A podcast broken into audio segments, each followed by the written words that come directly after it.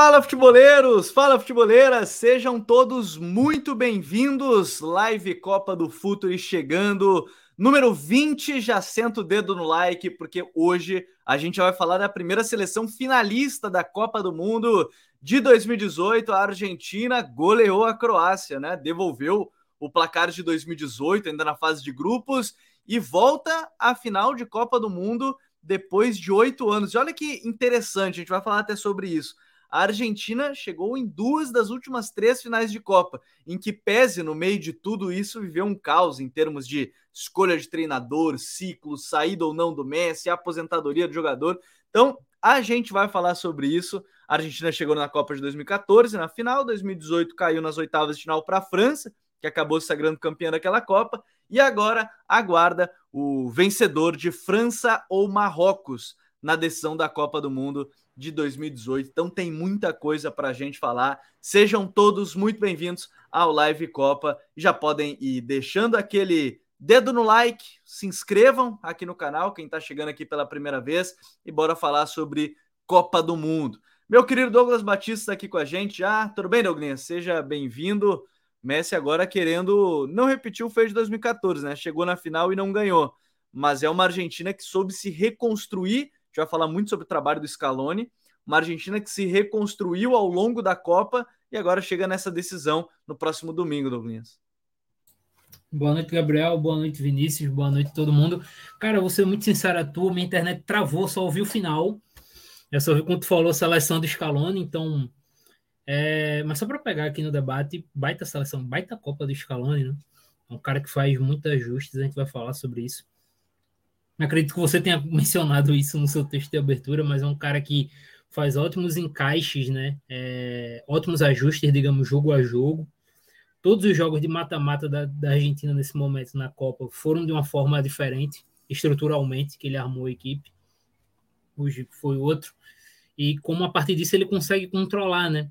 A Argentina, apesar de da dificuldade, por exemplo, contra a Holanda, de prorrogação em pênalti, a gente não teve o controle do jogo, acho que durante 80 minutos daquela partida. É, hoje ela teve o controle do, do, jogo em boa parte também, acho que durante 70 minutos de jogo. Acho que dá para dizer que ali o começo, ela não teve 100% o controle da partida, mas estava melhor que a Croácia. Assim como a Austrália e por aí vai. Então ele é um cara que os ajustes do Scaloni fazem a diferença nessa Copa. Além do 10, né? O 10 da Argentina joga bem. é, como diriam os analistas, esse tal de 10 aí é bom, né?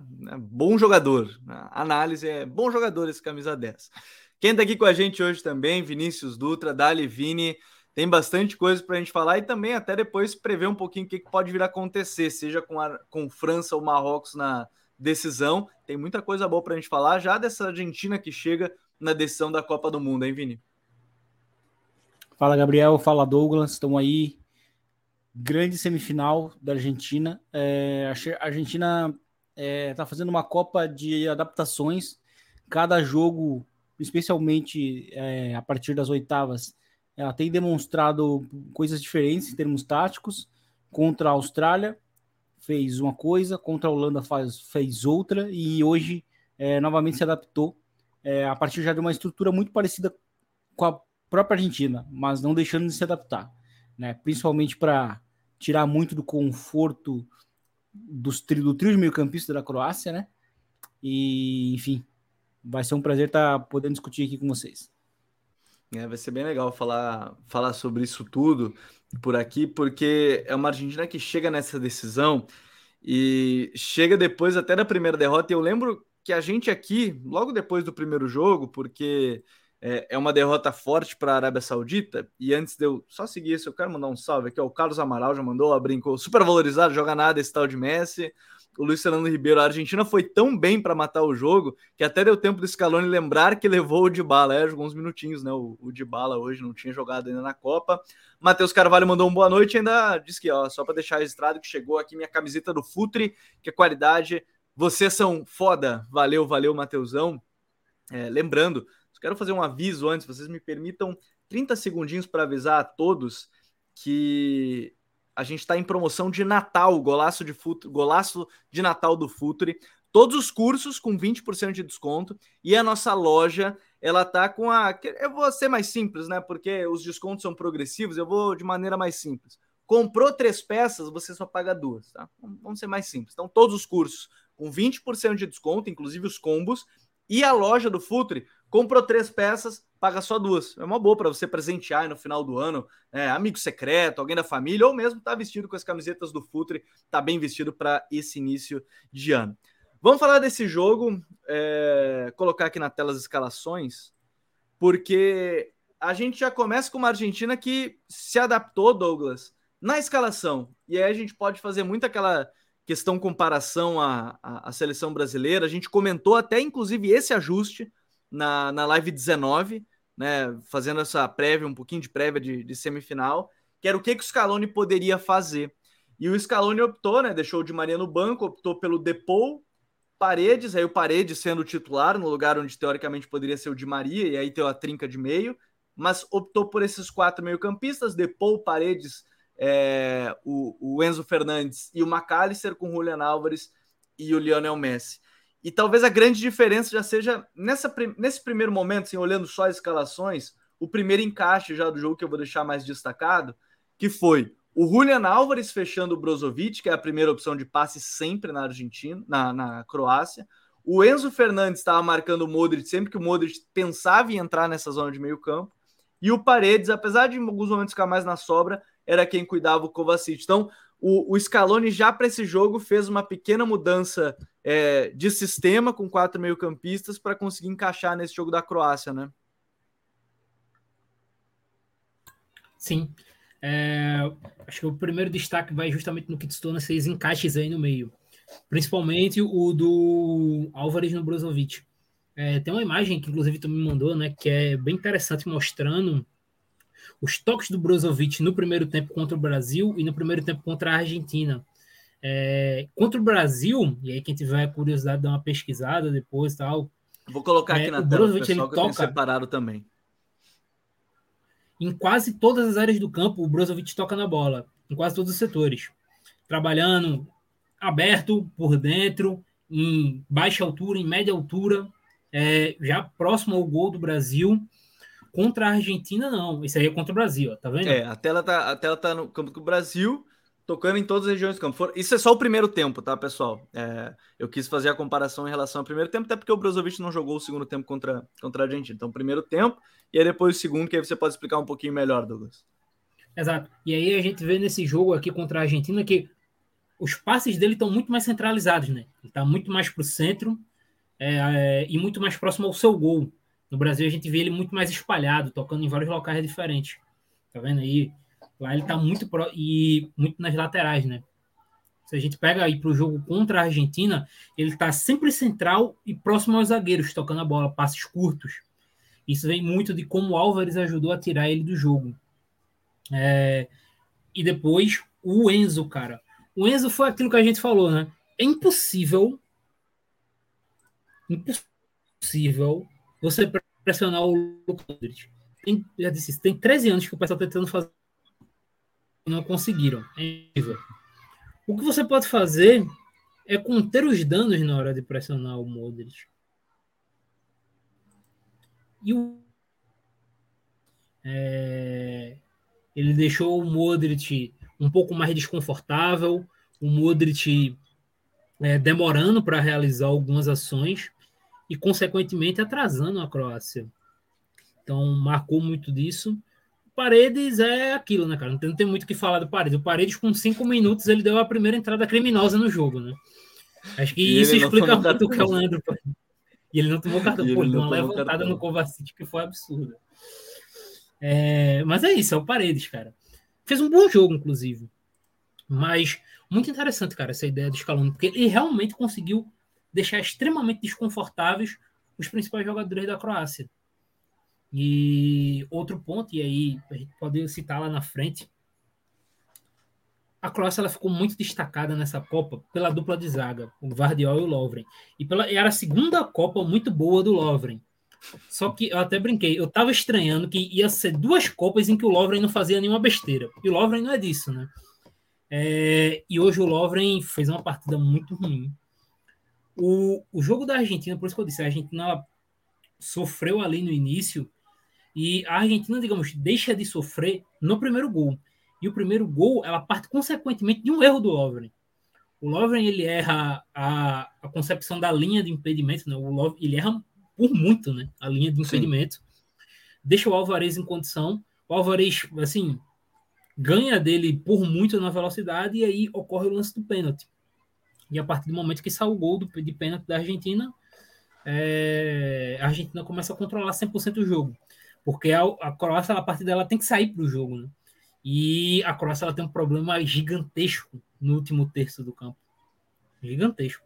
Se a gente somar Brasil e, Croá é, e Argentina, os dois confrontos, eu não sei se a Croácia chegou a dar mais de três chutes em direção ao gol. Eu lembro que teve um que o Dibu pegou e teve o do gol contra o Brasil. Eu não lembro de outro. No gol, então, no gol são, se eu não me engano, são três finalizações. No gol, são menos de cinco chutes aí. No gol, né? Mas no gol, até então, tenta assim, uma outra coisa, mas no gol são pouquíssimas finalizações. E assim, quando tenta é a média a longa distância. É uma equipe que tem uma dificuldade muito grande em penetrar é, na linha de defesa do adversário.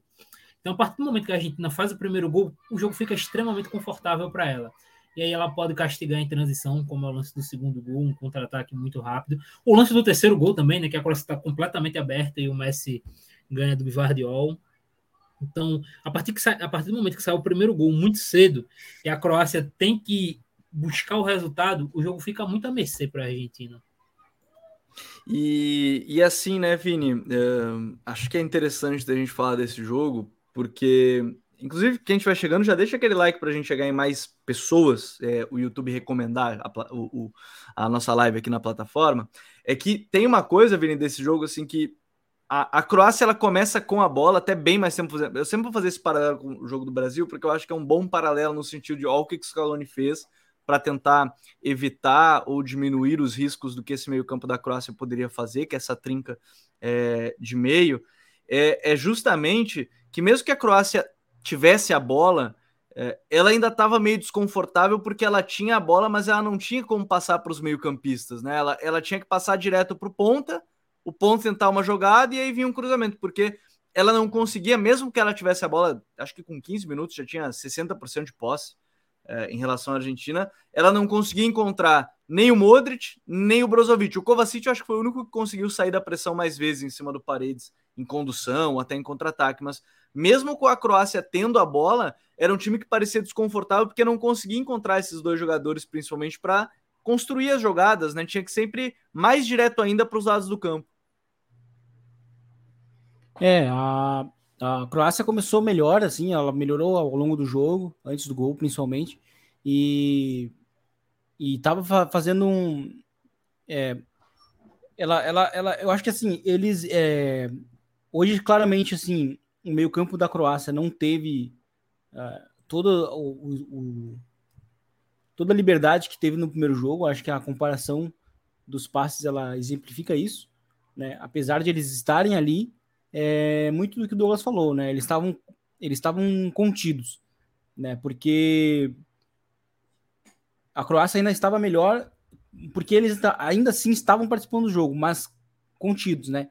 E, e, e um dos grandes problemas da Croácia é, nesse jogo era justamente o, encontrar os, os atacantes né, também, principalmente a partir dos meio-campistas. Então a gente viu muitas perdas, apesar da, a, da Croácia sair as, muitas vezes bem das primeiras pressões, quando ela busca, buscava é, se, é, se, estabelecer em campo contrário, buscando o atacante, é, ela errava o passe, ou tinha um problema de, de controle de, de, ou tomada de decisão. E, a partir do, do, do Kovacic, para mim, na verdade, ela é até boa, assim. Ela é muito boa. Porque ele era justamente o meio-campista que mais estava conseguindo escapar e as conduções dele estavam sendo bem importantes para fazer a Croácia chegar no campo contrário. Né? Fora as diversos, diversas de boas jogadas técnicas que ele deu. Né? Mas eu acho que o jogo muda muito a partir do 1 a 0 é, a Argentina é uma seleção bem perigosa quando marca o primeiro gol. E e assim, são duas transições, né? E é uma coisa que que tá se caracterizando da Argentina, a Argentina ela tá precisando gerar poucas ocasiões para marcar gols e chegar ao 2 a 0. Nos três jogos ela chegou em 2 a 0. E nesses três ela não precisou fazer muita coisa. Por exemplo, no jogo de hoje, ela chegou no 2x0 na segunda finalização. É...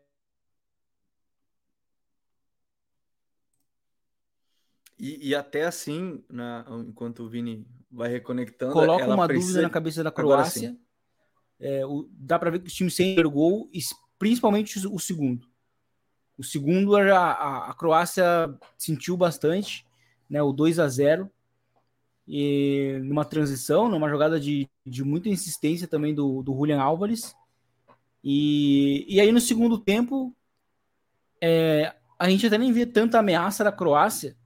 E eu acho que uma coisa que possa ter contribuído muito foi que o Dalit ele abre mão do, da estrutura do meio campo muito cedo e já parte para um, um, um sistema com quatro atacantes.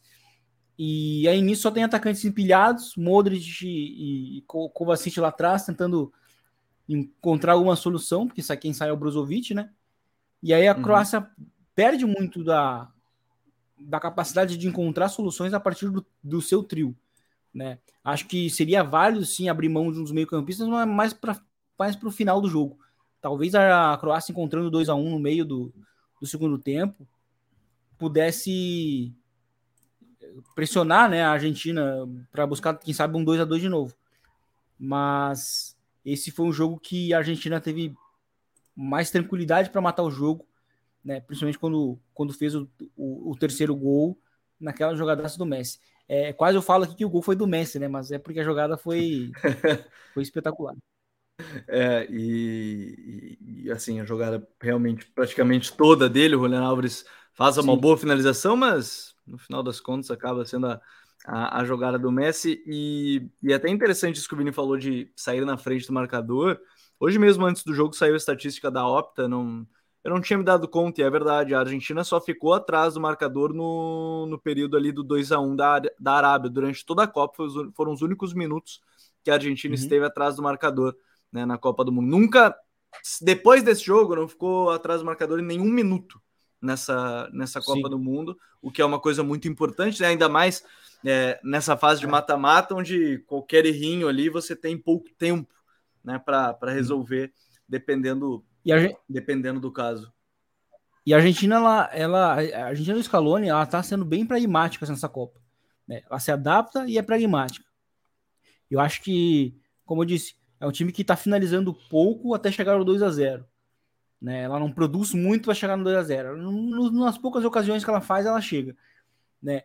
Só que a grande dúvida era defender o resultado, porque vamos lembrar que contra a Austrália, por muito pouco, a Austrália também não chegou no 2 a 2 no final teve uma finalização ali errada. Não vou me lembrar de qual foi o atacante australiano, mas que. Foi o Guol. Guol. O, o jovem, o Guol, né? 04. É, era uma, era uma finalização que, por exemplo, contra um atacante um pouco melhor, ou mais preparado, assim, já teria sido um empate, e a forçaria uma prorrogação. Contra a Holanda, prorrogação.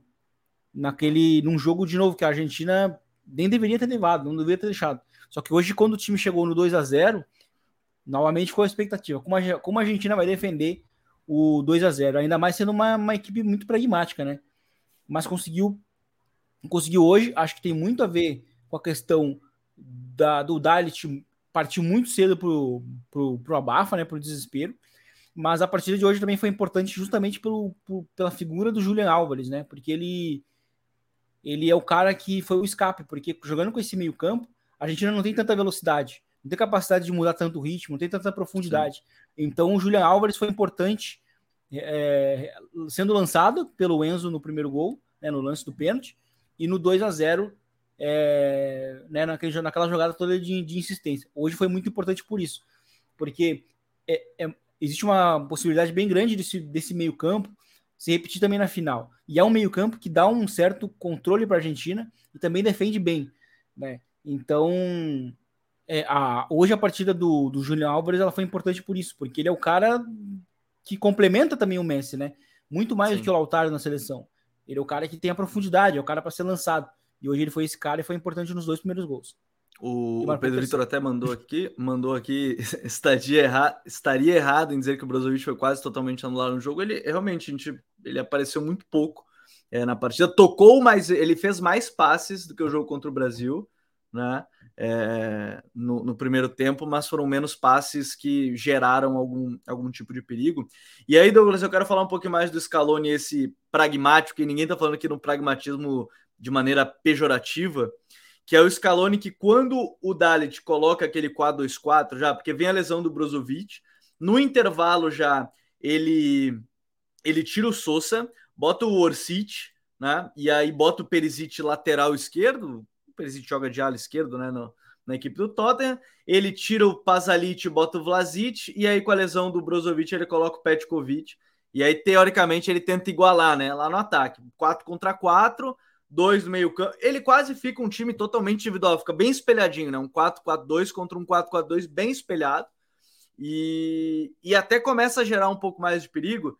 E aí eu queria falar justamente dessa adaptação que o Scaloni faz, porque ele já havia feito nos outros jogos, mas ele não demorou muito. Eu fui confirmar quanto tempo ele demorou. Sete minutos depois desses, dez minutos depois desse tempo aí de dois atacantes contra os dois zagueiros, ele faz a mudança que acaba sendo para o final do jogo também. Ele coloca o Lisandro Martinez no lugar do Paredes, ele bota o Ezequiel Palacios no lugar do Depou, de bala no lugar do. Isso, o de bala é mais para o final do jogo, mas já coloquei ele aqui.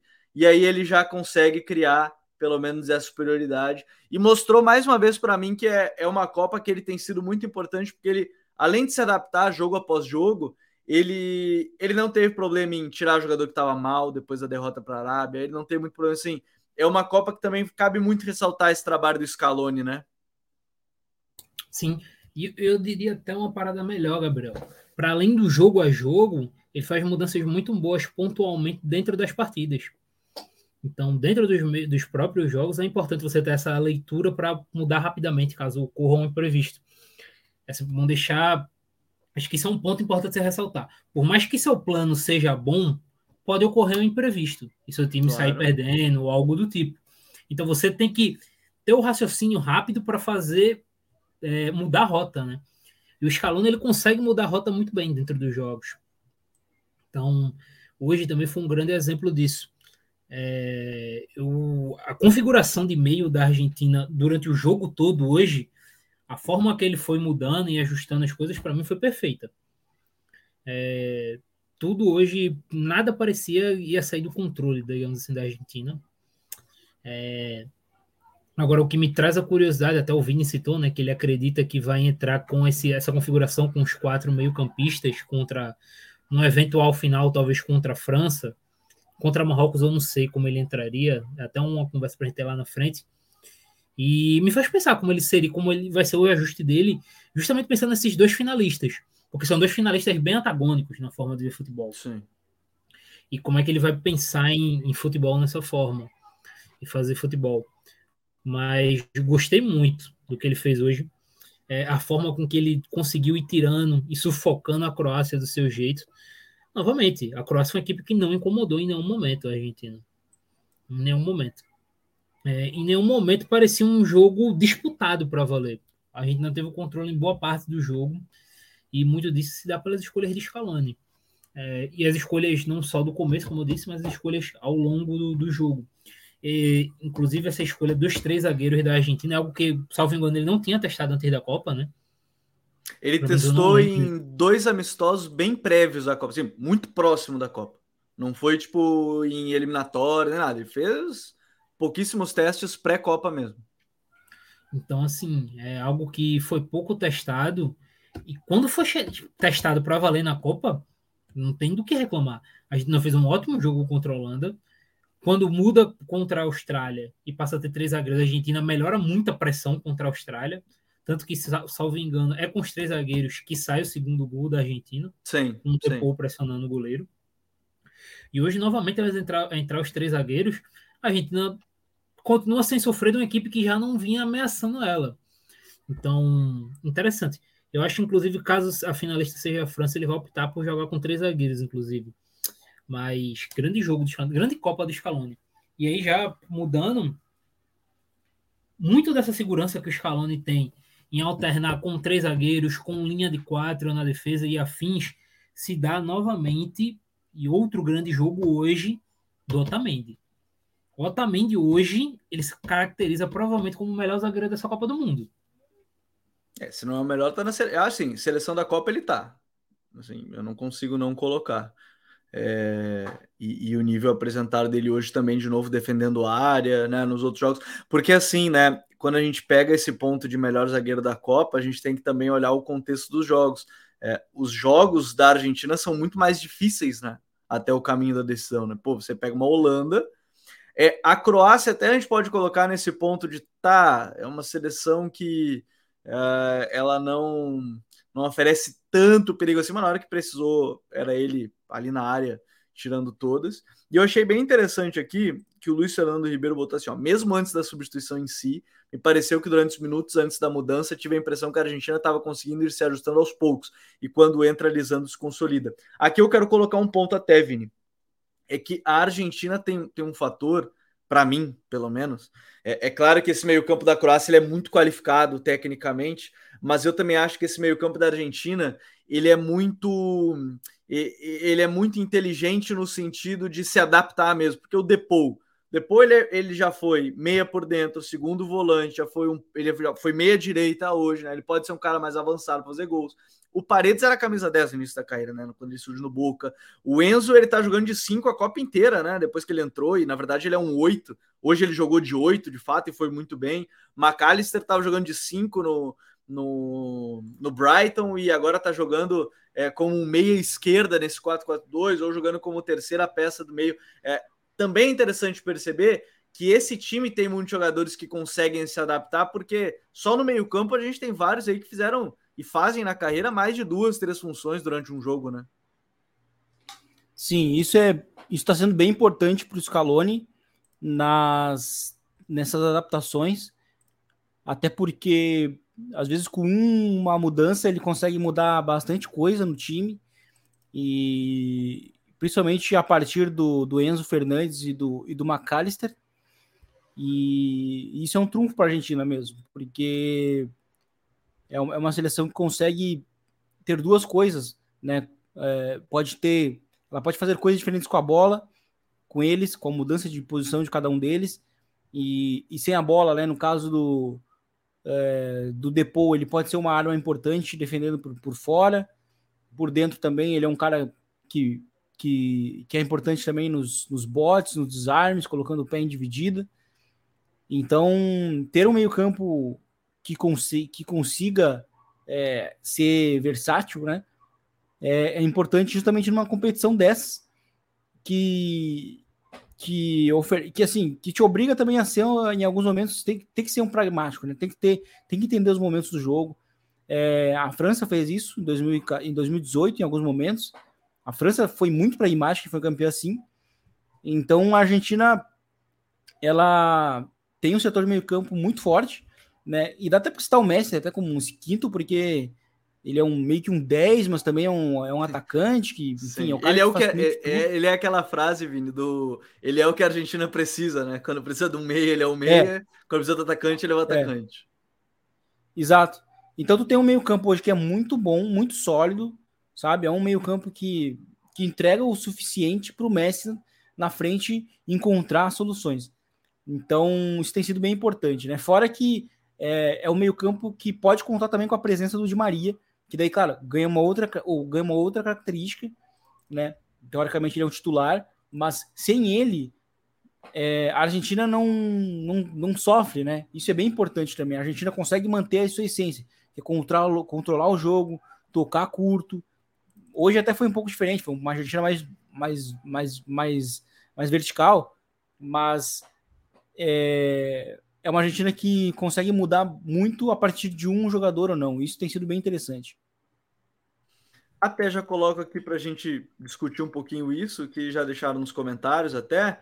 É, o Michael Douglas já mandou um salve, botou que o Messi é jogador completo, faz tudo, é verdade, faz tudo. Hoje, é, coitado do Guardiola, né? Tá fazendo uma Copa tão boa, aí ele deixou o cara do, de 14 anos mais velho que ele dar aquele drible lá. Não que só pague a bela Copa do Guardiola, né? mas a, a brincadeira foi, foi justamente essa. É, o Gabriel Jesus, meu xarol, Enzo McAllister, Depou, Paredes colossais. E aí, Douglas, vou te colocar nessa conversa aqui também. Ó, o Mauro Neri, ele botou Enzo Fernandes é a revelação da Copa eu já abro meu voto aqui e digo que sim, Porque se a gente parte que a revelação da Copa tem que ter até 21 anos, que é a eleição da FIFA, o Enzo, para mim, é a revelação. A não ser que é que o, o Julian, deixa eu confirmar aqui do, a idade do Julian Álvares. Mas o Julian, é, o Julian tem 22, então assim, ó. Olha. O Julian é 00. É a partir de 01. Tem que ser 01. Então, assim, eu não consigo ver outro jogador hoje. Eu não, na França, o Chouameni já é já é 00 também, né? 2000. Eu não consigo ver outro jogador e para mim o Enzo é a revelação da Copa. É que tem o Guardiol também, né? O próprio Guardiol tem 20 anos. Ah, mas o homem hoje, hoje ele, o é. Messi resolveu entregar o prêmio pro Enzo. Não, mas pelo, eu, acho, eu, vou, acho eu vou driblar o Guardiol só para entregar o prêmio para ti, Enzo, entendeu? O Guardiol, é, eu acho que ele é o melhor zagueiro da Copa. O prêmio de melhor zagueiro vai para ele. Apesar de, de, do, de, de, hoje ter, ter sofrido o drible. Mas eu acho que o Enzo é, o, é, o, é a revelação porque ele foi a estabilidade, a estabilidade da Argentina a partir da titularidade dele. Douglas, revelação? Revelação da Copa, Enzo? Enzo. Enzo. O, a Argentina começa a mudar, na real, com a entrada do Enzo contra o México. É a partir dali que a Argentina muda. A Argentina tinha melhorado com o McAllister, mas muda o nível quando o Enzo entra. Depois, posteriormente, contra a Polônia, que ele vira titular, e a partir daí a equipe se estabiliza completamente. Então, acho que esse é um ponto aí e ele é a minha revelação. É, o Enzo, eu acho sinceramente também que não tenho.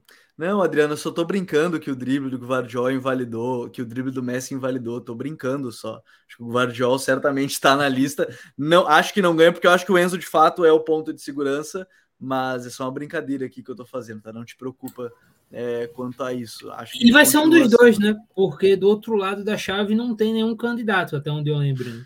O Pronto, é eu já li a melhor, tá aqui, ó. Prêmio Boateng de melhor zagueiro da competição, driblado pelo Messi. Pronto, tá aí já o, o Luiz Fernando fez a brincadeira já aqui. E foram mas dois, é... né? É porque esse gerou gol, mas no primeiro tempo tem uma hora que o Messi tá cercado por três, que ele dá um drible da vaca no. Acho que no Sousa, e ele dá um drible depois no Guardiol também, que é um drible meio, meio ridículo. É que, assim, que de zagueiro da Copa, de zagueiro da Copa, uh, eu particularmente hoje acho que são os dois. Eu acho que Guardiol e Otamendi, hoje. É, eu, eu talvez é que tem o Pamecano, é que tem o Pamecano e o Varane que estão fazendo uma bela Copa também, né? Então, é, eu acho que... E assim, talvez dá para a gente colocar aí... É que eu acho que ele não vai jogar contra a França, aí seria o ponto-chave para ele até ele se eleger, que é o Sais, né? É, só que eu acho que o Sainz, cara, se o Sainz jogar, ele vai jogar, mas muito infiltrado. Porque já jogou bem, bem malhado, Ele né? já jogou meio mal, né, contra, contra Portugal, saiu com 10 minutos do segundo tempo na coxa. Ele vai ter que ir tá. muito sacrifício se ele jogar contra a França. Eu acho que ele poderia brigar para ser para ser zagueiro da Copa. É, mas é difícil, não sei se você ia falar do Pamecano também, né, Douglas? Sim, o Pamecano. Acho que para mim a dupla de zaga da Copa, se fosse uma dupla, né? Pode ser um trio. Né? Na nossa seleção aqui foi um trio, né? É. É, mas minha dupla seria Otamendi e o Pamecano. É também é um bom ponto. É um bom ponto. É, assim, eu acho que a discussão é boa. A Copa do Guardiol é boa, a Copa do Pamecano é boa, do Otamendi é boa, vai. Não sei que a FIFA vai escolher também. É que assim, tem muito daquilo, né? O time que chega na final, eles acabam escolhendo, né? Por isso que a gente fala muito da nossa, porque de novo, dentro da brincadeira que eu falei do drible, não é o drible do Messi que vai invalidar a bela Copa do Guardiol para ser um zagueiro da Copa, mesmo que não tenha passado, da Argentina e tal. Passou na, na semifinal. E ainda assim, né? Na disputa de terceiro lugar, ele pode ir lá e, e acabar com o jogo. Tá lá, pode ser. Uh, e, e, o prêmio é defensor, né? Então, a não ser que escolha um goleiro. O, o goleiro tem prêmio separado, né? Então, então, defensor, eu acho que não vai fugir muito deles. O Gabriel José falou que os dois melhores zagueiros estavam na partida hoje. Não sei quem eles estão falando, se ele está falando de Guardiol e Dotamendi, se ele está falando de Guardiol mais um, Dotamendi outro, enfim. O Dicas Cartola já chegou, boa noite, amigos. Já cheguei deixando o like, bailando como Messi em campo. E o Mauro Damascene Nery já falou que o Bono, provavelmente o melhor goleiro da Copa, ele está ele tá querendo se referir.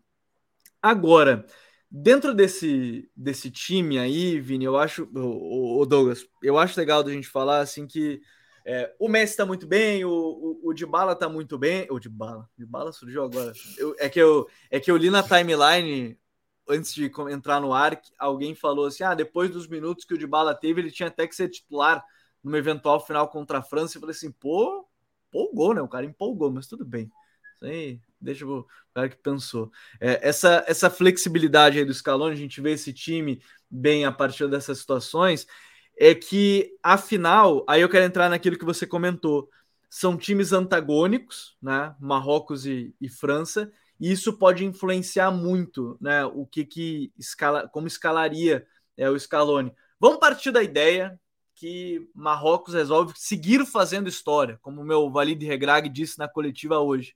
Ele disse que vai dar, inclusive, a sugestão para o Infantino que times que tiverem mais 60% da posse ganhem um pontinho né, em campeonatos de ponto corrida. Ele fez essa brincadeira na, na coletiva dele. É, vamos partir do ponto que, a, que Marrocos surpreendeu, mas nem vou dizer surpreendeu, acho que já tá tão batido, os caras estão na semifinal, dizer surpreendeu é até chato, mas venceu a teórica favorita que é a França. Como é que você imagina o Scaloni se adaptando para enfrentar Marrocos? Porque pelo menos eu particularmente vejo que aí o Di Maria é titular certo. Porque vai precisar de alguém para drible, talvez atacar mais a profundidade e vai ter mais a bola. Digamos que Marrocos vença a França, Douglas. Como é que você vê o Scaloni se adaptando a esse time? O primeiro passo seria a gente entender Marrocos, né? Marrocos é uma equipe que a gente até falou aqui, se preocupa muito em ser compacta e fechar o centro do campo. Uhum. As laterais, que é para quem joga contra Marrocos, normalmente são um caminho livre por escolha de Marrocos, por uma escolha calculada e bem orquestrada da equipe, Frises. Então, é, para além de qualquer coisa, a Argentina tem que saber como desmontar a defesa do Marrocos pelo centro. É, ou então inverter rapidamente o jogo de um lado para o outro, mas acho que não mudaria tanto. Acho que tem que partir de como superar o Marrocos pelo centro. Então, a partir daí, talvez você ter, é, no caso, a saída do Paredes, né? Eu não vou considerar que nenhum dos três meias titulares. É, na teoria é o Paredes. O Paredes entrou é. no lugar de a... Maria, sairia para o lugar de Maria. Então, a saída do Paredes por um jogador um pouco mais associativo e de terço final na frente. E daí, provavelmente, de Maria. Poderia ser o próprio Papu se estivesse fazendo uma boa Copa, mas a Copa do Papu não é boa. Então, acho que fica mais no de Maria. Eu não lembro se tem algum outro. O próprio de Bala, né? De Bala também é um bom nome para esse ah, Seria o Angel daí, eu acho também. Sim. E então, foi que ele pensou até em alguns jogos. Então, acho que parte desse ponto, você ter jogadores mais associativos que consigam lidar bem em espaço curto, que não vai ter muito espaço para a Argentina, e que consigam é, trabalhar rapidamente. Um, dois toques, fazer o jogo girar rapidamente. Então, partir desse pressuposto, é, os alas serem dois jogadores de muita chegada na linha de fundo, porque vão ter espaço. Então, não é tão jogo pro Tagliafico, apesar de ter jogado muito bem hoje. É, mas o Acunha... aí o Acunha volta, né? Acho que então, o Acunha, Acunha volta... voltando, Acunha de titular. Do outro lado direito aí a gente conversa. Se é o Molina ou se é o Montiel. Quem é que chega melhor no fundo, quem tem mais capacidade cruzando. E um ponto que é e daí que vai partir é o Scaloni trabalhar muito bem o preenchimento de área, cara. Porque para ele brigar chegando pela lateral contra Marrocos, a Argentina ela tem que colocar quatro jogadores na área o tempo todo para cruzar. Porque se ela for cruzar, for para o embate contra Marrocos, eles normalmente estão em vantagem numérica e tem a vantagem física também. São, como eu disse, uma dupla de zaga muito alta, que ganha muito duelo por cima. Então, e a Argentina ela não tem um atacantes altos, né? Dominantes pelo alto. O Alvarez não é e o Messi. Pô, não, convo... é, não convocaram o Gil Simeone, né? Não convocaram o Gil Simeone para fazer essas brigas pelo alto aí. Então eles vão ter que igualar e aí fazer a briga. Eu acho que parte muito disso. Eu acho que alguém que fal... quem falou no de bala no Twitter falou, deu uma emocionada muito grande. Mas no mundo de Marrocos passando, o de bala é uma ótima opção para esse jogo se o Di Maria não tiver bem fisicamente. Mas um cara como o Di Bala ajudaria muito a Argentina. Eu, eu até acho, Vini, que o. A gente conversou isso antes de começar a live, até, né? Que o, o Scaloni não colocou o Di Maria, ele só ia colocar o Di Maria se precisasse. Né? Ele preferiu não arriscar, porque o Di Maria tem esse problema, infelizmente, para ele, nesse caso, que torneios de tiro curto, o Di Maria tem muito problema de lesão. A Copa de 2014 foi isso.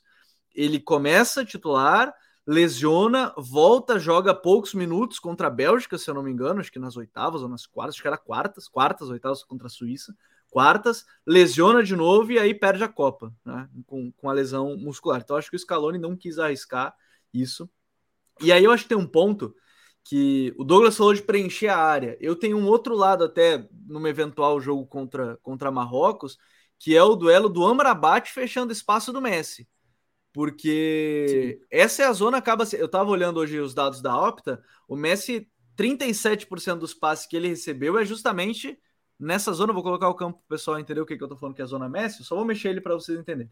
É esse espaço aqui, a entrada da área, famosa, alguns treinadores gostam de dividir as zonas por números, mas se eu falar isso, vão querer me bloquear aqui, né? A tal zona 14. Mas é justamente esse espaço. Entrada da área, que é a zona onde o Messi mais recebe mais finaliza.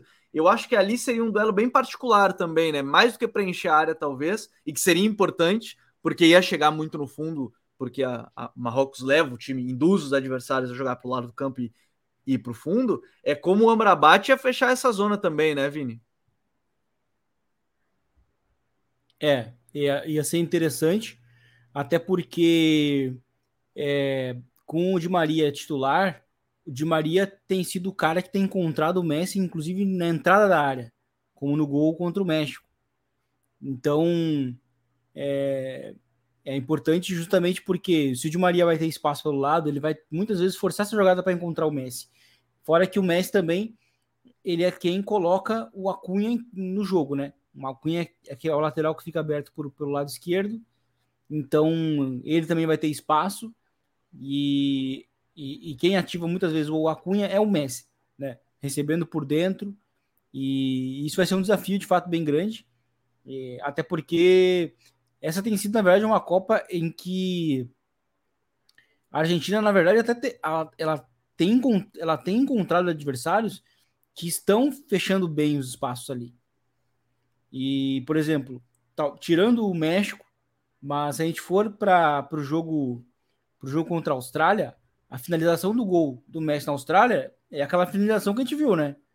Passou por uma janela de quatro jogadores, acho que era o E depois as transições, exatamente. É. Tava uma, uma, uma, muita gente tava, sabe, era uma, o Messi só acertou aquela finalização porque era o Messi, a gente falou, né? Aí a gente vai pro jogo contra contra contra a Holanda, de novo, o Messi encontrou aquela assistência pro Molina entre as pernas do, do, do Ake. Então, assim, é, o Messi tem encontrado, mesmo em espaços que o adversário está conseguindo preencher. Então, só que, claro, é, ele vai estar tá enfrentando agora um cara que está jogando muito, talvez seja provavelmente sim o melhor jogador da posição na Copa, né? O Emrabat, e, e que está se destacando por defen defender é, por um, uma faixa bem grande do campo né? Inclusive com ele mesmo é, repostando lá os memes que fizeram no jogo depois contra a Espanha, né? Ele botando o trio de, dos espanhóis no, no bolso e tal, uhum, mas sim. ia ser um desafio bem grande. Mas assim, é, acho que a Argentina tá encontrando, Argentina não, né? O Messi é, ele tá conseguindo encontrar os espaços para marcar os gols em espaços reduzidos. O gol contra a Austrália, o gol contra a assistência contra a Holanda, elas demonstram isso. É, é um Messi que tá. Acho que não tem mais discussão, né? A melhor Copa da, da vida dele. Eu até tenho um ponto. Eu, eu quero conversar com alguns psicólogos para ver o quanto isso pode se influenciar. Não quero trazer aqui como se fosse a verdade absoluta, mas eu, eu tenho a impressão que a Copa. Porque, assim, fisicamente, ele fez menos jogos do que nas outras Copas, está mais descansado fisicamente. Mas para mim tem um outro ponto do Messi para essa Copa que mentalmente ele está descansado. Porque as outras Copas, ele chega 2018 é depois de um ano pesado do Barcelona, né? Depois, enfim, e, e, porque ele. Um jogador tem, toma, ele toma 6 mil decisões por jogo, né? Só no jogo.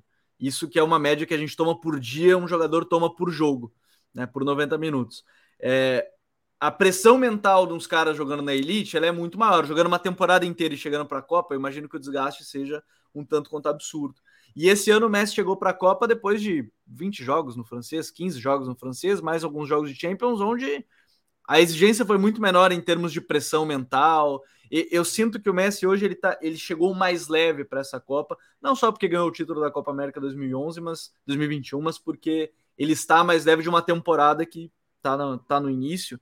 E, e eu acho que isso para mim é um ponto muito importante a se levar em consideração eu não, não digo que é o fator chave, porque realmente eu preciso conversar com profissionais da área para me dizer, ah, ó, O cara jogou menos jogos, de fato, ele pode chegar mais Sim. descansado mentalmente, mas eu, me parece que esse é um ponto chave pro Messi que, cara, a Copa de 18 é só ver as expressões dele. As expressões, quando é, ia pro hino, o cara tava com uma. Assim, é, a, a, foto icônica é ele com a mão na cara, no meio do hino, parecendo que ia morrer a qualquer instante, assim, tenso, tenso, tenso. E essa Copa eu sinto um cara muito, muito mais leve. Mas agora, passando disso, tá? O Messi tá jogando o futebol que ele nunca jogou na vida em Copa do Mundo. Né? E, Provavelmente e ele pode, uma... eu acho que ah. caso, em caso da Argentina, ele pode conseguir algo que só o Griezmann, salvo engano, conseguiu que é ser campeão e participar de gol em todos os jogos de mata-mata. Né? O Griezmann fez isso em 2018 e, salvo engano, ninguém mais conseguiu dois campeões. É, em 2002, por exemplo, o Ronaldo não participa contra a Inglaterra. Sim. É, em 2006, o Zidane faz em todos os jogos, mas não ele é não ganha, mas não é campeão. É, eu acho que só o Griezmann, salvo engano, posso até pesquisar. Sim, é só o Griezmann. De fato, é, só, o Griezmann. Fato, é só o Griezmann. E o Messi ele participou de gols em todos os jogos, né? É, do mata-mata até agora. Então, ele pode conseguir esse recorde aí na Copa. Inclusive, eu acho que ele é o, o único que pode conseguir isso nessa, nessa Copa atual. Da o Fran... Mbappé não fez no último jogo? O Mbappé não fez contra, ah, o Giroud. contra a Inglaterra. O Giroud fez nos dois jogos. O Giroud ah, ele fez contra a Polônia, né? Fez contra a Polônia e fez contra a Inglaterra. É verdade. O Giroud aí pode... O homem que não fez gol na Copa de 18 pode chegar como o cara que participou de gol em todos os jogos. Seria muito icônico também, né? Dentro dessa, dessa questão. Agora tá, Giroud resolve também decidir. No Marrocos não conseguiu, Giroud resolveu decidir, ou Mbappé, o Hakimi. Ha, belo enfrentamento, inclusive. Amanhã a gente vai estar aqui falando sobre esse jogo, mas belo enfrentamento que teremos entre os amigos, né? Hakimi e Mbappé. O, o Mbappé, que na coletiva pré-jogo, disse que vai ter que destruir o seu amigo Hakimi né, no jogo, já fez a brincadeira. Como são amigos, ele pode usar é. esse termo, né? Se ele fala de qualquer assim... jogador, se ele fala uma, o termo vou destruir de qualquer outro jogador, ia ser meio pesado. E assim, o Hakimi deu um azar, porque assim, dificilmente jogadores desse nível fazem dois jogos ruins, né? Ah, essa é a tua teoria, né? Essa teoria é boa. É boa. Não, mas é, é difícil, assim, é muito difícil. Eu, eu, não lembro do Messi fazer dois jogos seguidos ruins no, no auge do Messi, né? O Prime Messi. Na Copa América de 2019, o Prime, ele fez Messi não tem um jogo ruim, na verdade. Ali né? Copa América. Não é nem... o, o, Prime Messi não é que ele tem um. Não, não tem dois jogos. No Prime Messi não tem jogo é. ruim, né? É meio absurdo isso. É. Agora, o, Douglas, tá? Giroud. Já que você citou o Giroud, lembrou do Giroud? Giroud recebe, recebe a bola ali, faz o gol, ou, ou, ou Mbappé. A França provavelmente vai ter que pensar em outra estratégia, né? Vai ter que pensar em, em, em, outra situação. O Vini também, até se o Vini quiser já entrar antes, porque o Vini estava nessa. A gente estava conversando sobre isso até antes de, de entrar na live, e durante o pós-jogo da Argentina a gente estava conversando sobre, porque é, é, a gente foi lá na, na, nas casas de aposta, né? E aí a gente pegou, tá, a Argentina depois que perdeu para a Arábia, a gente pegou, não, acho que a gente tá com uma carinha que pode ser campeã, então a gente falou, tá, nosso dinheiro tá em jogo, Vini. E aí é a França que vai enfrentar. Nosso dinheiro tá em jogo, cara. Nosso dinheiro tá em jogo ali, que a gente botou que a França ser campeã. É o meme Nosso do, dinheiro tá em é jogo. O meme... É, é o meme do velho, aquele que tá chorrindo, né? Chegamos na final. É. Adversário é a é, França. É, só que é a França, né? É, adversário é a França. O que, que você imagina o Scaloni? Porque acho que a gente convergiu nisso antes de entrar no ar, que é, eu acho que o esquema de quatro meio-campistas é o. Uh, não tem esquema ideal, mas enfim, é o mais próximo que tem para tentar segurar o Mbappé da vida, como a Inglaterra tentou segurar o Mbappé, né?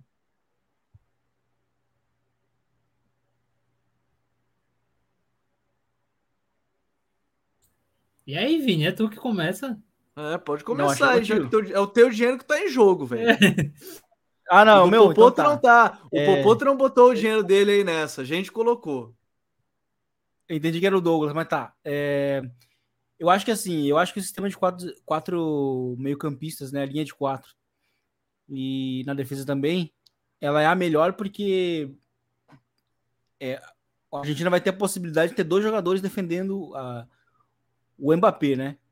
Que, que foi uma coisa crucial para a Inglaterra conseguir defender bem o Mbappé foi não deixar o Walker em situações de mano a mano. Inclusive, quando deixou, o Walker foi, foi superado e o Mbappé ganhou a linha de fundo num quase gol da, da França. O que demonstra e conversa muito com aquela frase que eu falo que o Mbappé é o jogador hoje mais ameaçador do futebol. Então, assim, uma jogada foi suficiente para ele quase, quase criar uma jogada de gol. Então, é, eu acho que a Argentina jogando, inclusive, vai ser uma, vai ser uma questão de escolhas mesmo para o Scaloni, porque o jogo contra, contra a Inglaterra também deu um outro norte para os adversários da, da França, que é o Theo Hernandes defensivamente. Né? Uhum. Então, e aí existem as duas escolhas, né? Que é o Depou jogando como esse, como esse cara pelo lado, mais aberto na direita, é, é talvez a melhor opção para ajudar o, o, Molina, na Real Molina, né? Para não deixar o, o, o, o Di Maria, o, o Di Maria não, o Mbappé numa situação de mano a mano contra o Nahuel Molina. Mas ao mesmo tempo, o Di Maria era importante justamente para castigar a, o Theo Hernandes, né? E, e, justamente ser uma válvula de velocidade para a Argentina, porque esse meio-campo com, com, com Depou, Paredes, Enzo e McAllister, ele já é um meio-campo que falta velocidade. Por isso que eu até citei a questão da importância do Julian Álvares de hoje. Ele foi o cara que recebeu as bolas ao espaço. Então o Di Maria, além de ele ser mais uma peça para ser uma profundidade em espaço, também para ser um companheiro do Messi num jogo muito pesado, ele é o cara para colocar é, o Theo Hernandes numa situação de complicada é, defensivamente. Então, assim, é, se, se, se Henderson e Saka foram um problema para eles, provavelmente de Maria vai ser muito mais. Né? Vai fazer, a, vai fazer a, a França sangrar muito mais. Até porque o, o Pamecano vai ser um cara que vai estar muito pendente do Messi. Né? E então vai ser bem interessante assim esses embates, sabe? Qual, qual o tipo de escolha que o Scaloni vai fazer? Eu acho que uma linha de 5 não é a melhor opção, porque, porque justamente vai, vai, vai, vai obrigar vai, é, vai obrigar é, é, a Argentina a, a ter que ter, por exemplo, um interior tendo que ajudar o ala. Então vai defender, vai partir defendendo com um, mas aí o interior vai ter que ajudar no, no, na ponta, mas daí por dentro vai, vai sobrar espaço para o Griezmann. Então, por isso que eu acho que o sistema com a, que o sistema que jogou hoje, eu acho que vai uhum. ser o da final.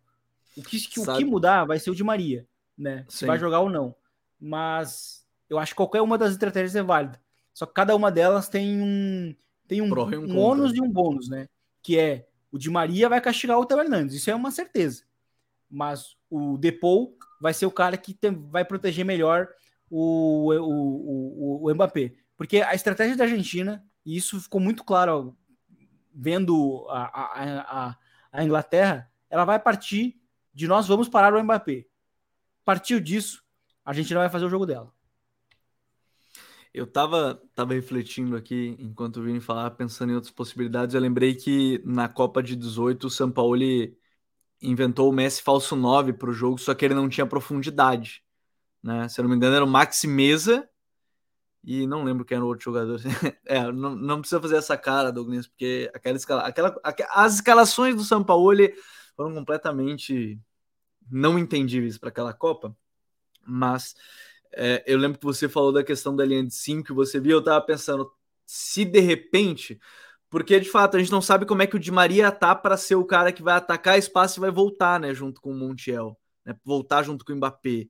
Então, talvez isso vai nortear muito a escolha, a escolha do Scaloni, como fisicamente o Di Maria vai estar para aguentar esse tipo de jogo. E aí eu tava tentando refletir, tá, e se ele resolver jogar o Messi falso 9, botar o Julian mais aberto para ter ainda mais um outro cara aberto pelo outro lado, mas também não sei porque talvez vá faltar profundidade igual, né? De certa forma, se você botar que nem ele fez contra a Austrália, que era Messi, Papu e Messi, Papu e o Di Maria, Di Maria? Era de Maria, sim. Era de Maria. Ou eu tô, tô confundindo. Era de Maria. Era Messi, Papu. Não, era o Julian Álvares, perdão. Era Messi, Julian Álvares e Papu, com o Messi falso 9. Mas não, não sei se ele faria isso também pro jogo contra a Argentina, porque aí o Messi ia ficar no meio dos dois zagueiros que são bem mais qualificados tecnicamente, que são os, os, os, zagueiros da, da França em relação aos zagueiros da Austrália. E naquele jogo, ele sabia que a Austrália não ia construir a partir dos zagueiros, então ele podia ter um Messi sem pressionar, sem fazer, sem fazer muita coisa. É, não sei como é que você vê, Douglas, uma eventual, eventual decisão contra, contra a França. Como é que você imagina que ele poderia vir se adaptar? Seria de fato a linha de 5 ou linha de 4 do time que a gente viu hoje? Se é outra situação? Como é que você vê? Cara, vê só. É porque assim, tem um fator na equação que é extremamente vital. que a gente tem que colocar. Ah, e outra coisa, antes que eu esqueça, a, a Argentina deve estar torcendo por uma prorrogação por um motivo. Aqueles pequenos detalhes, a Argentina tem um dia a mais de descanso, né, em relação à, à França ou a Marrocos. Então, o que a Argentina deve estar torcendo de fato é uma prorrogação no jogo, um jogo tenso fisicamente. Mas dito isso, pode falar aí, Douglas. Tem um ponto que eu acho que é vital e é o que pende tudo nessa situação aqui. A Inglaterra conseguiu defender muito bem o Mbappé. E disso partiu pela estratégia de Henderson e Walker ali pelo lado direito. Só que tem um fator que fez tudo isso ajudar, que é a ótima capacidade do Walker em tirar a velocidade da jogada. E se a gente compara essa capacidade do Walker com a do Montiel ou a do Molina. É do é Molina, acho que ele não vai, ele não vai mudar. É o, é o Molina. Vamos proceder com o Molina. Acho que ele não vai. Isso ele não vai é, mudar. É, é muito atrás. É, eu não consigo imaginar, porque assim, o que acontecia era o Mbappé pegava a bola e o Walker ele ia fazendo, ele ia temporizando a jogada, né? Ele ia tirando a velocidade do Mbappé para dar tempo do Henderson sair do ataque, chegar e dobrar. E eles irem tirando espaço do Mbappé. Se acontece essa mesma situação com o Molina, ele não vai conseguir temporizar o Mbappé. Ele vai para dentro e vai conseguir a situação de um contra um. Seja ele. E qualquer um dos dois laterais. Não, não tem É como. até curioso, né? O único lance de perigo da França, de fato, eles com o Mbappé, né? Não da França. Do Mbappé é o único lance que o Walker sobe, né? É o único lance que o Walker vai para ataque e tem que voltar desesperado. É, e, e esse ponto, para mim, acho que é o chave da situação. Não, não vai ter como um deles sem a cobertura de alguém, é, temporizar essa jogada. Por isso eu imagino ele entrando com cinco zagueiros, ou cinco, linha de cinco. Porque aí. aí a nova. É, aí ele ia mudar demais já. Porque aí ele vai bota ter. Todos os zagueiros do... é, é, bota todos os zagueiros, bota o Pezela ali, todo é, mundo. Cara, imagina, imagina o Pezela num contra um contra o Mbappé, pô. Que, que ia ser isso aí. ia ser. Mas assim, por quê? Porque quando acontecer esse embate do Molina contra o Mbappé, o Cuti Romero, que vai ser o cara da direita, ele vai estar numa distância mais curta para o Mbappé. E aí vai ser mais fácil de temporizar para eles conseguirem cercar o Mbappé. Porque se acontecer o lance de um contra um, Molina não vai conseguir fazer o que o Walker fez. Eu tenho, eu tenho para mim isso na cabeça. E eu acho que eu estou partindo desse pressuposto. É, mas claro, você vai ter que arriscar. É uma Copa do Mundo, né? Já diria o Luxemburgo. É uma final, né? É uma final. É, já diria né? Luxemburgo. Um medo de perder tira a vontade de ganhar. Então a Argentina também vai ter que é, saber atacar, saber ofender a, a, França ofensivamente. E eu acho que tem que partir também não só do que a Inglaterra, do que a Inglaterra fez, mas veja bem, no primeiro tempo a Polônia ofereceu muito perigo a, a seleção francesa, invertendo rapidamente os lados do campo, com lançamento encontrando os dois alas, né? É, no primeiro tempo, por exemplo, o Koundé tomou muita teve muita dificuldade defendendo o ala pela esquerda do, da Polônia. As melhores chances que a Polônia criou foram por lá, pelo lado do Koundé. Então, inclusive por um domínio territorial no meio-campo, né? Eles se estabeleceram no meio-campo da França e começaram a rodar bola, inverter bola de um lado para o outro a Polônia. Então, a Argentina pode pensar não só no que fez a Inglaterra. A Inglaterra foi o que chegou mais próximo de vencer a França. Mas a Polônia, ela também, em dado momento do jogo, ela obteve sucesso. Então, acho que ela tem que pensar a partir dessas duas óticas. Dos 36 minutos ali da Polônia e dos 70 ali da Inglaterra, para poder ver o que vai fazer. Porque se ela replicar exatamente o que a Inglaterra fez, não vai ter como. Eu acho que tem uma diferença muito grande. Esse matchup aí do Mbappé contra o lateral direito é, argentino, qualquer um que seja ele, é, é muito cruel. É muito eu, cruel. eu tava pensando até aqui, né, Vini, porque a gente fala muito desse lado esquerdo de defesa da França. Eu até tenho um outro ponto, porque tá, é, é que esse lado esquerdo funciona com o Rabiot cobrindo o espaço, né? Não é porque você tem o Griezmann tendo que voltar é se você conseguir achar passe para esse lado, no caso, vamos partir o, o lado direito da, da, da, Argentina recebe a bola, é quem vai defender de novo a zona Messi. Porque ou vai ter vai que ser, ser o Pamecano sair, porque assim, o Chouameni, teoricamente, vai, o Griezmann não vai ser, ponto. O Griezmann é o cara que se alinha ao Chouameni, o Griezmann não vai ser. Teria que ser Chouameni ou Pamecano. E aí talvez comece também a gerar um outro tipo de espaço, né? Que aí é um outro espaço que é gerado só porque tem o Messi. A, a, a Inglaterra Sim. não tinha o Messi naquele espaço, né? Eram mais caras, eram mais caras de chegada. Eu acho que vai ser o Pamecano, é, até porque ele tem essa capacidade de sair de, da posição e, na verdade, ser o Upamecano, eu, no meu ponto de vista, nem acho que é, que é 100% bom. É óbvio que a Copa dele é boa, eu acho que ele é um dos dois melhores zagueiros da Copa. Na minha seleção, ele seria é, Vardiol e o Upamecano. Só que o Upamecano, ele é um zagueiro que a agressividade dele muitas vezes é um problema. Então, ele é um cara que está sempre muito no limite de cometer uma falha ou de ser driblado. Então, se ele é driblado pelo Messi, já vai gerar um desequilíbrio no sistema da, da França, né?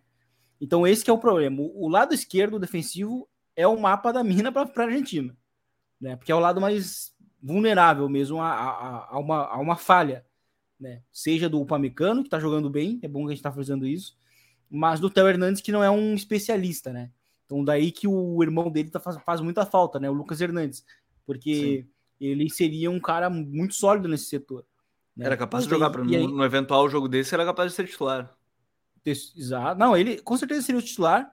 É... Até porque ele, na, na seleção, ele é um cara que apoia muito, como a gente viu até na prova final, numa, num dos gols é ele que ele gerando, driblando, o Lucas Hernandes.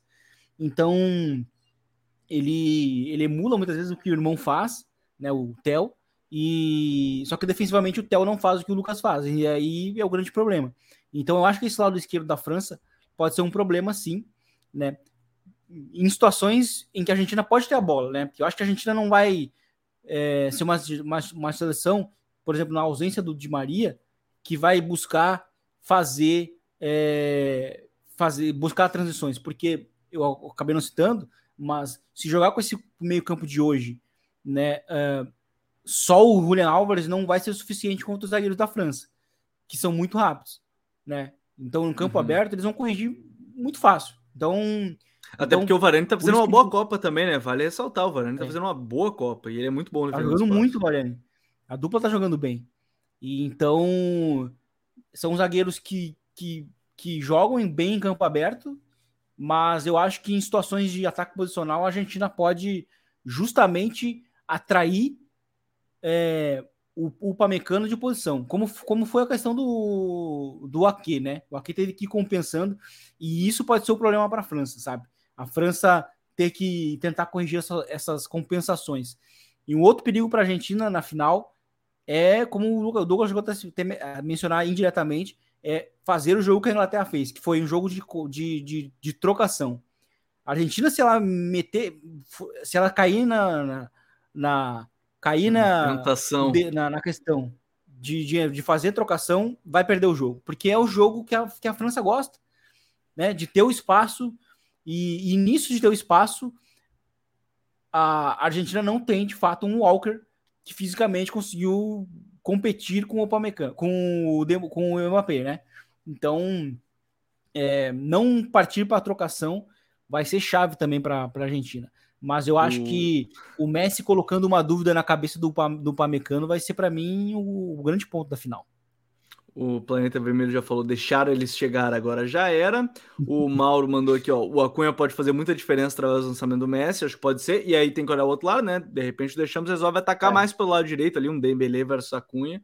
E o Gabriel falou que os irmãos Hernandes podiam fazer uma fusão. Seria um belíssimo jogador. Né? Se, é. se, se duplicasse acho... a velocidade dos dois, ia ser um belíssimo jogador. Eu acho, eu acho que, na verdade, essa fusão existe no Lucas. O Lucas, ele é um lateral ofensivo na, na, na França. Pessoas, só que ele defende muito, melhor, ele, né? Ele defende, só que ele defende exatamente. Ele defende melhor, ele defende como um zagueiro. Eu até acho que na seleção ele deveria ser o, ser o zagueiro, né? Mas é, o, o Deschamps encontrou nele ali um lateral, que ele é bom, um bom lateral, né? E, e é curioso, né? Porque antes a França tinha quatro zagueiros, né? Com, com o Pavar, né? O Pavar na direita também era um zagueiro na Copa de 2018. Eu, saiu agora o relatório da FIFA, só queria dar uma confirmada em alguns dados específicos. O Messi foi o jogador dos, dos que jogaram 90 minutos, foi o que mais, menos correu em campo. Fez 8, 8, 8 quilômetros ao todo, 8.200 os que jogaram 90 minutos, né? Por exemplo, ele fez menos que o Julian Alves, que saiu aos 70 de jogo. Pra vocês terem uma ideia, o Julian Alves fez 9 é, quilômetros ao longo da, da da partida. Os relatórios estão todos no site da FIFA, é muito legal. Amanhã a gente vai trazer um monte de conteúdo no site a partir deles, porque eu já vi aqui que tem algumas estatísticas bem interessantes sobre construção de jogo, essa questão do, do próprio Brozovic aqui, já, já dei uma observada aqui por cima, até porque estou em meio à live, não vou conseguir prestar tanta atenção nesses, nesses detalhes. Mas, ô Douglas, negócio é o seguinte: amanhã tem um belíssimo jogo, quatro da tarde, e a expectativa é bem grande. Quer deixar teu, tua aposta aqui para o jogo de amanhã? E será que a Marrocos segue fazendo história? Ou a gente vai ver aí a França querendo um bicampeonato seguido, algo que não acontece desde o Brasil, desde o Brasil, desde o Brasil do Pelé, 62. né? Então, é. Desses uhum. 58, 62 para inclusive a mídia europeia certamente a começar as comparações do Mbappé com o Pelé, sem dúvida alguma, isso vai acontecer se a França chega e ganha essa decisão. Mas já quer deixar teu palpite aí para o jogo de amanhã? Cara, vai ser, vai ser doideira esse jogo amanhã, porque vai calhar dos dois lados, é, do melhor lado, né? Dos dois times ser o mesmo, né? Que é o lado esquerdo da França e o direito de. É, vai ser, ali vai ser pauleira. Ali vai ser pauleira. Ali vai ser um. Vai ser uma ali vai. É. Ali, o vai que vai acontecer ali é o famoso onde o filho chora e a mãe não vê. Ah, né? um detalhe importante até para esse jogo: a... até saiu agora a... o Le Parisien e o Le Equipe publicaram as prováveis escalações. O Le Equipe publicou com o Rabiot jogando e o Upamecano também. O Le Parisien tem uma informação que o que o Rabiot não joga e jogaria o Fofaná e que o Upamecano poderia ficar de fora também. Ele o, e o Rabiot não jogaram, não treinaram hoje, né? Então há a possibilidade, né, do de jogarem Fofaná e, e Konaté, só para contextualizar aqui. Então, tô curioso aí para você. E um ponto que é, vai ser chave porque Marrocos ainda não enfrentou isso que assim, o Marrocos é uma equipe que, como a gente falou, preza muito por fechar o centro, dar as alas para os seus adversários, confiar muito na sua bola aérea, na sua capacidade de rebater. Porém, eles ainda não enfrentaram um centroavante como o Giroud. Portugal não tinha esse nome. É, a Bélgica, o Lukaku só entrou no final do jogo, o jogo acho que 20 minutos daquela partida. Agora eles vão ter uma ameaça 100% direta ali o tempo todo, como o Giroud. E é algo que eles ainda não tiveram nessa Copa. Então é um ponto para se chamar a atenção e ficar muito atento nesse jogo. É. E só para finalizar, eu queria deixar um último ponto aqui, que é algo que hum. a gente não considerou, é, mas isso é algo que o Mourinho começou a fazer muito no final da carreira dele, principalmente no Manchester United, é, da possibilidade desse jogo em específico contra a França, de um França e Argentina, do Scaloni colocar uma marcação 100% individualizada. Como foi algo parecido com o Enzo no, no Modric hoje. Ah, botar alguém só individual ali sem ser zona, né? É um ponto. É um ponto. Já que o Scaloni já mudou tanto ao longo da Copa, né? Seria só mais um pequeno detalhe em meio a tantas mudanças dele.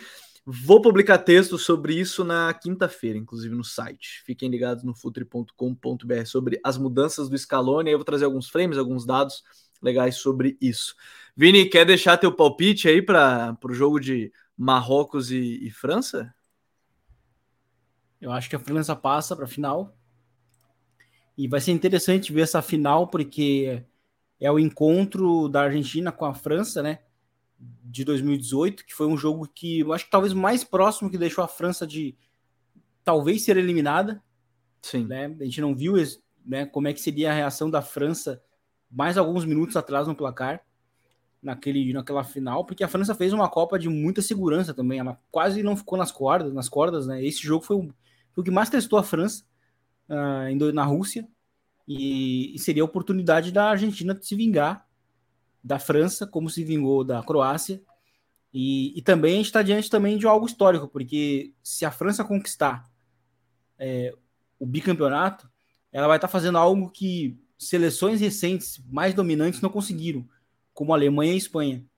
Então isso mostra a, a como a dificuldade é, da, de, de, ganhar duas Copas seguidas, né? Principalmente porque é um espaço de, é um espaço de tempo muito grande e, e, se a gente considerar que a França em 2014 já tinha uma seleção bem forte, né? é, a França poderia, por exemplo, estar tá acumulando, sei lá, três finais seguidos, né? Digamos assim. e é até bem curioso, né? A Argentina está acumulando duas finais em três anos, assim como a França pode acumular. É. A Argentina mesmo, que tem um ciclo, ciclos todo é. meio bizarro, tem duas finais nas últimas três Copas. Sim, muito. Em, 2000, em 2014, muito por conta do Messi, né? Argentina. É, e, e, dessa vez porque o time encontrou de fato um time bom, mas mas é que ciclos dependem de fato desse fator, dos fatores da geração, contribuir, né? E, então é por isso que é muito difícil seleções serem bicampeões, né? Mesmo sendo de, muito, sendo, serem muito dominantes. Acho que a gente tem a Espanha como esse exemplo, a própria Alemanha em 2014, porque em 2018, na teoria, a seleção era mais forte e caiu, fa caiu Brasil, na, na, né? fase de grupo. Teve o próprio Brasil, Brasil 94, 98 2002, né? Que o Brasil ah, perde. 98. E, e 98 é talento puro aquele time, né? Poucos falam. É um time é, muito, muito difícil. talento. Muito talento. E o, Brasil, e o Brasil já conseguiu algo que é muito difícil ali, que é estar tá três finais seguidas, né? Sim. Então. Eu, não, é, eu só não é lembro é, se é muito... é único, porque tem o próprio Brasil antes, e eu não lembro se a Alemanha não fez isso em algum período ali de. Eu acho que a Alemanha 70, fez. 80. Eu, a Alemanha engano, fez, o Brasil foi fez. o último. A Alemanha fez, é, e o Brasil foi o último. Mas enfim, eu acho que a gente vai ter aí também uma belíssima partida. Tô bem curioso e amanhã, obviamente, além de a gente falar do finalista, vai analisar em detalhes alguns pontos específicos, como você ouviu por aqui. A gente vai fazer análise aí sim, o que que esse finalista, seja Marrocos, seja França, deve fazer ou pode fazer, pode aproveitar contra a seleção da Argentina. A gente vai ficando por aqui, deixa aquele like, é bem importante para a gente alcançar mais pessoas. Estamos chegando a 78 mil inscritos. Será que a gente consegue chegar em 80 mil antes do final da Copa? Ou melhor, antes do final da Copa, não, antes do final do ano. Será que a gente consegue bater os 80k? E aí, início do ano, chegar na nossa plaquinha de 100 mil? A gente pede a ajuda de todos vocês. Compartilhem com os amigos, se inscrevam aqui no canal. Agradecer ao meu querido Guilherme Beltrão, o homem citou a gente na Casé TV. Valeu demais ao Belt. Sei que ele está sempre acompanhando a gente. É recíproco, a, é, a recíproca é totalmente verdadeira também. Valeu, Belt, que citou a gente, está aqui nas nossas redes também seguido. Valeu para todo mundo que nos acompanhou, está nos acompanhando e estamos chegando no final da Copa do Mundo. Grande abraço para todo mundo e até a próxima. Até amanhã. Valeu, tchau.